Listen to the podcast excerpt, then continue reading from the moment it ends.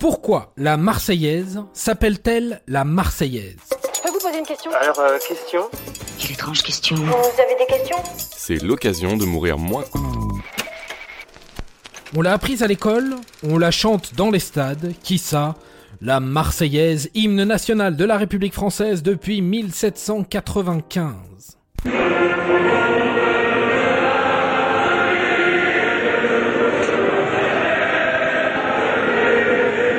Mais pourquoi s'appelle-t-elle comme ça? Quel rapport avec Marseille? Si rapport il y a.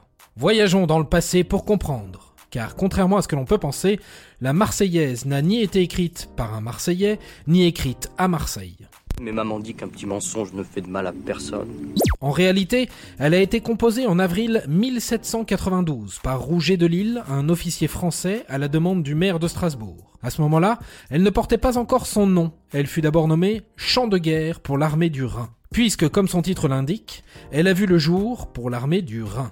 En effet, nous sommes en pleine révolution et la France vient de déclarer la guerre à l'Autriche.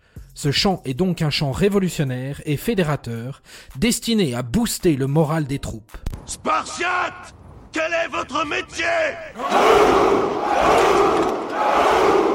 Jusque-là, toujours aucun rapport avec Marseille, ou les Marseillais donc. Mais il arrive, le rapport.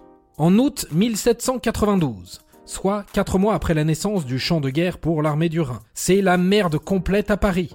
On appelle des renforts. Et ce sont les fédérés marseillais qui montent à Paris pour prêter main forte aux révolutionnaires. Ces Marseillais sont tout contents d'aller mettre le bordel à Paris. Donc, ces Marseillais arrivent en poussant la chansonnette. Et qu'est-ce qu'ils chantent? Le tube à la mode, le chant de guerre pour l'armée du Rhin.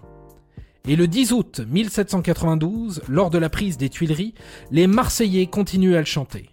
Cette insurrection est l'un des éléments essentiels dans la chute de la monarchie absolue. Et c'est parce qu'il représente un tournant majeur de l'histoire, c'est parce qu'il s'est fait en chanson, c'est parce que les Marseillais étaient au centre de cette action que le texte de la Marseillaise devient fortement symbolique, et qu'il se répand à toute vitesse. C'était merveilleux et, et en même temps, tout ça est allé trop vite. Mais au titre, le chant de guerre pour l'armée du Rhin, les gens préfèrent l'hymne des Marseillais ou le chant des Marseillais.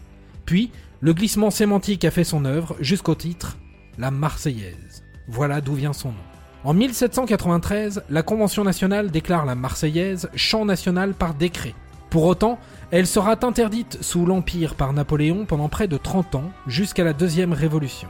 Mais son véritable et grand retour se fera sous la Troisième République en 1879, date à laquelle elle est décrétée hymne national, statut confirmé par la suite dans les constitutions de 1946 et 1958. Quant à la dernière actualité de la Marseillaise, bah depuis 2005, son apprentissage est obligatoire à l'école. Et depuis 2019, ses paroles doivent être placardées dans les salles de classe. Donc, allons enfants de la patrie, car maintenant, vous savez tout. Au revoir, messieurs, dames.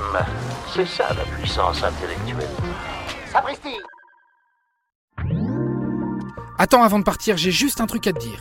Viens découvrir notre podcast Sexo, la question Q. Deux minutes pour tout savoir sur la sexualité féminine.